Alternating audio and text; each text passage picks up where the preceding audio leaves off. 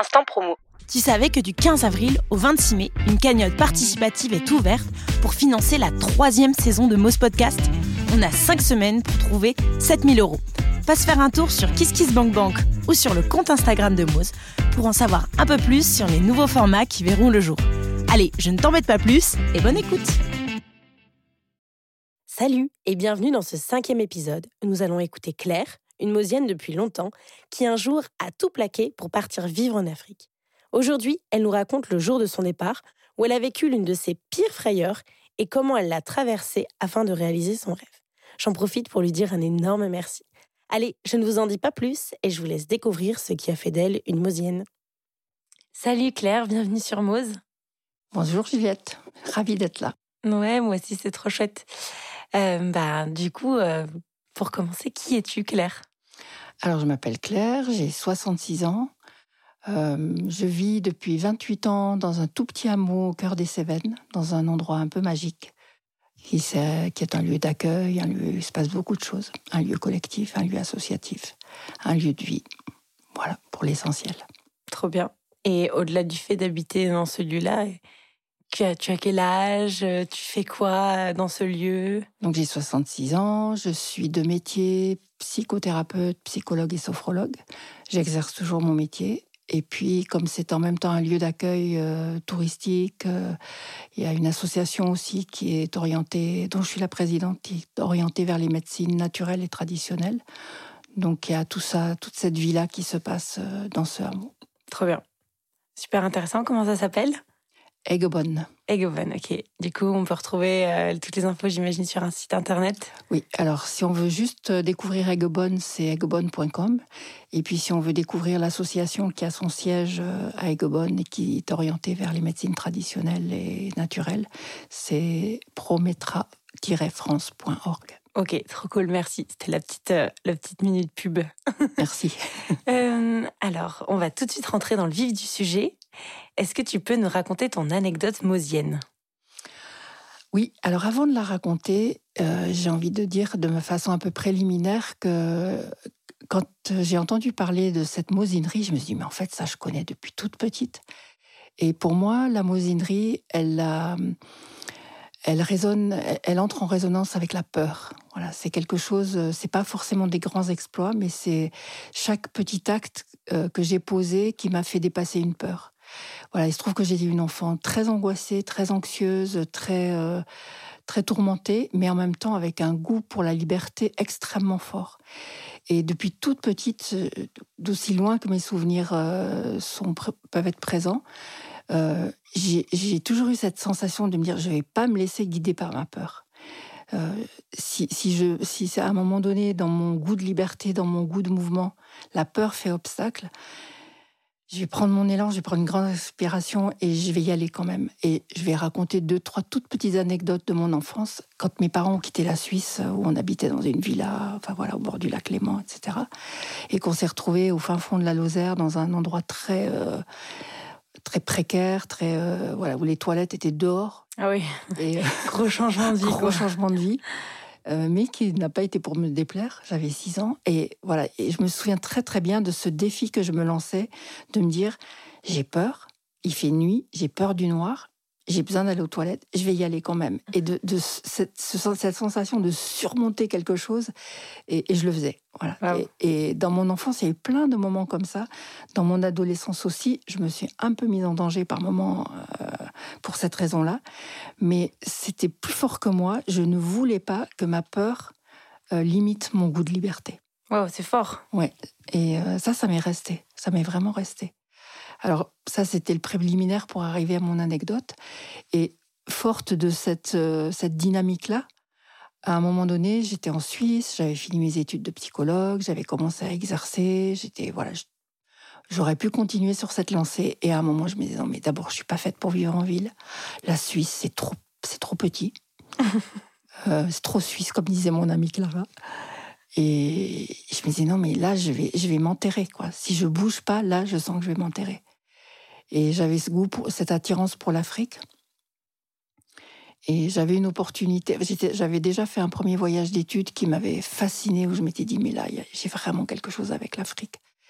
Il faut que je me sorte de, de ce confort dans lequel je suis. Et à un moment, j'ai pris la décision. J'ai dit, bon, je vais mettre tout, tout ce que je peux comme argent de côté. Donc, j'ai travaillé pendant un, an et demi. Euh, j'ai pas pris de vacances, pas de congés, pas de, pas de loisirs. Et pour, parce que je voulais partir ni en coopérante, ni pour une ONG, ni je voulais partir totalement libre. Avec ton sac à dos euh, et de l'argent de côté, quoi. Voilà, j'avais quand même des points de chute puisque j'avais déjà fait un premier voyage, mais je voulais être libre de tout et j'ai tout vendu. J'avais plus rien derrière moi et je voulais que ce soit un aller sans retour. le rêve, quoi. Voilà, un aller sans retour. Et euh, même si je, en me disant, même si je ne reste pas en Afrique, ce ne sera pas pour revenir à Genève. J'habitais à Genève. T'avais quel âge à l'époque? Ben, J'avais une petite trentaine. Ok. voilà, c'était l'âge où voilà, on commence à s'installer, à, se dire voilà, je vais vivre là, puis peut-être que je vais rencontrer un homme, puis peut-être que je vais faire un bébé. Enfin, mhm. C'était un peu le, un peu le cliché de la trentaine, mais justement, c'était trop cliché. Mhm. je me suis dit non, non, là, ça va pas du tout. Et j'avais très très peur, évidemment mais une peur mais viscérale quoi. Je me suis, de larguer toutes les amarres parce que quand même Genève c'était confortable. Je m'étais, j'avais des amis, j'avais mon, mon métier, etc. J'avais beaucoup de points de repère très rassurants pour moi. Et j'ai pris cette décision. Et plus le temps du départ approchait, plus j'avais peur, mes peurs, mes peurs. T'as mis combien de temps entre le moment où tu t'es dit OK, je pars et le moment où t'as vraiment démarré, enfin décollé quoi? Un an. Un, an, un peu plus d'un an. Ok. Où j'ai mis un maximum d'argent de côté. Euh. Et tu avais déjà une date euh, fixée ou, Alors, à un moment, oui. À un moment, j'ai pris un billet d'avion. Donc là, une fois que le billet d'avion est pris, ben, la date, elle est fixée. C'était en, en octobre, si je ne me trompe pas. Je crois que c'était octobre. Et là, mais plus la date approchait, plus je me disais, mais t'es Et en plus, j'avais, j'avais donné le préavis pour mon appartement. J'avais vendu, je commençais à vendre tous mes meubles, tout. il n'y avait plus trop de, ah non, non, il, me restait, marche arrière voilà, il, me restait plus grand chose. Et puis, euh, et puis ça, m'appelait très fort, quoi. Et ce qui a été très très très fort. Voilà, là, pour moi l'anecdote, elle est à ce moment-là. À l'aéroport, je me suis évanouie, j'ai commencé à avoir la diarrhée, j'ai eu envie de vomir. Je me disais non mais je pourrais jamais prendre l'avion. Euh, j'étais aux toilettes, je pleurais, j'étais c'était ah ouais la lâcher prise totale quoi. Juste horrible quoi. En me disant mais c'était pire qu'un saut en parachute. D'ailleurs j'ai jamais fait un saut en parachute. voilà, c'était le vrai saut dans le vide pour moi. Avec, je savais que je lâchais tous mes repères même si j'étais attendue de l'autre côté hein, quand même. Mais voilà, c'est ce moment de lâcher prise totale en me disant voilà, je ne sais pas ce qui va m'arriver, mais voilà, donc j'étais dans l'aéroport, j'emmenais vraiment pas large, j'ai quand même réussi à me ressaisir, à arrêter de vomir, à, tenir debout, à arrêter de trembler, à passer tous les gates là pour prendre l'avion. Et alors le moment où l'avion a décollé, mais j'oublierai mais jamais cette sensation. J'avais jamais senti une telle sensation de liberté, quoi. Là, mais là, je décollais avec l'avion, quoi. À la limite, je crois que c'est moi qui ai fait décoller l'avion. ah ouais, Franchement. Je... crois que c'est moi qui ai fait décoller. Tout, toutes les peurs que tu avais avant, ah c'était évaporé. Elles sont toutes tombées. Et il y avait une, immense sensation de liberté et de yes, je l'ai fait. Ouais, tout est possible, quoi. J'ai mosé. T'as mosé, ouais.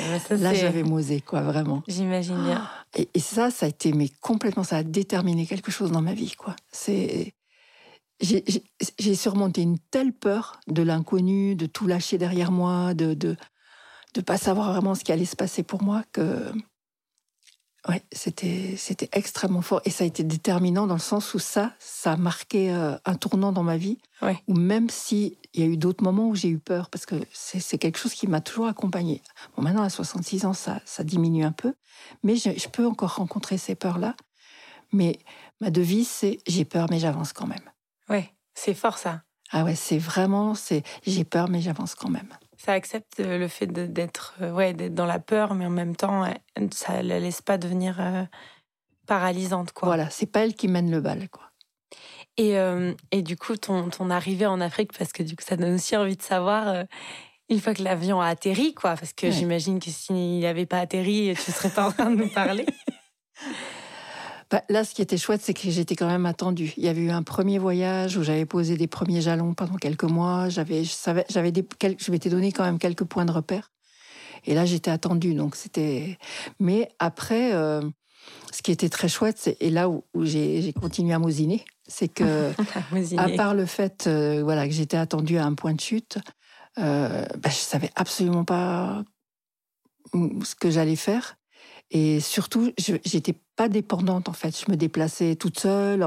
Euh, j'étais accueillie dans une famille euh, dans une grosse banlieue de Dakar où euh, voilà, c'est chaud ces banlieues-là. Donc je devais traverser tout le marché pour prendre un petit train que tous les gens qui allaient se débrouiller, comme ils disaient à Dakar, prenaient. Donc j'étais au milieu de tous ces gens-là qui me regardait un peu euh, étonnée qu'une blanche soit là toute seule avec son. Oui, c'est vrai que ah, je pense qu'à l'époque, euh, les il y a 30 ans, quand il y a 30 hein. ans, Dakar, c'était pas encore, euh, c'était pas encore la capitale. Enfin, c'était pas déjà plutôt.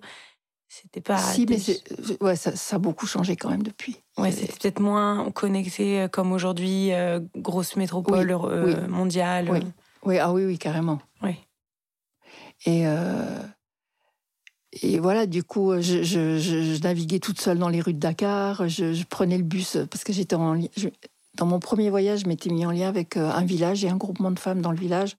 Donc pareil, j'allais toute seule prendre mes, petits bus là euh, à la gare routière. Enfin, tout était nouveau pour moi et et, euh, et je me faisais pas chaperonner quoi. Je me disais bon bah t'as voulu être là, bah, maintenant tu, tu y vas, tu te débrouilles quoi. Trop bien. Mm. Grosso dans le vide. Oui. Et euh, bon, je pourrais te poser mille questions sur ce voyage en Afrique parce que ça donne envie d'en savoir plus, mais ce n'est pas le but de cet mm. épisode. Euh, qu'est-ce que ça t'a apporté, euh, tu dirais, ce, ce moment où tu as vraiment fait un saut dans le vide et tu as, décidé de changer radicalement de vie, en quelque mm. sorte? Oui. Qu'est-ce que ça, qu'est-ce que tu dirais que ça t'a apporté dans ta vie? Sur le Peut-être sur le moment et puis sur après bah, Je crois que ça m'a montré où était l'essentiel et que finalement, euh, si on poursuit pas ses rêves, parce que c'était un rêve que je cultivais quand même depuis un petit moment, et que ça m'a ancré en moi que si on cultive pas son rêve et que si on suit pas à un moment donné son rêve, même si ça nous fait justement dépasser des peurs ou, prendre des risques, ben franchement, ça vaut pas la peine. Ça m'a vraiment euh, confirmé que le, rêve qu'on peut développer à un moment donné, c'est ça l'essentiel. Alors c'est pas le rêve comme un, fantasme ou une fantaisie, c'est beaucoup plus profond. Hein. C'est un, peu comme les, certaines tribus amérindiennes. Elles vous demandent pas euh, comment vous vous appelez, d'où vous venez, c'est quoi votre métier. Ça, ça m'avait beaucoup frappé. Ça, on te demande c'est quoi ton rêve? Et le rêve, c'est quelque chose de très profond euh, qui correspond à notre âme, qui correspond à nos talents, qui correspond à un peu une quête de vie, quoi. Voilà, ce qu'on a mmh. de plus profond en soi. Et, et ça m'a fait prendre voilà, ça m'a fait prendre conscience de ça, que c'était ça l'essentiel. Et que renoncer à ça, c'est mourir pour moi, carrément. Mmh. Waouh. Ouais. c'est vivre mon rêve ou rien, quoi. Ouais. ça, c'est très mosien comme, comme état d'esprit.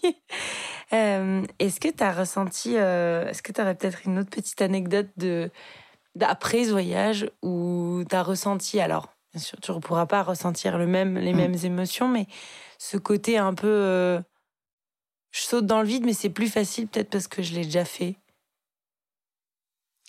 Bah, je pense que la, suite, c'était un peu ça, quoi. Quand, je suis, j'ai choisi de vivre dans les Cévennes, alors que c'était pas du tout mon, idée au départ. Je pense, j'hésitais entre retourner en Afrique ou m'installer en région parisienne où il y avait un projet très intéressant en, en ethnopsychiatrie.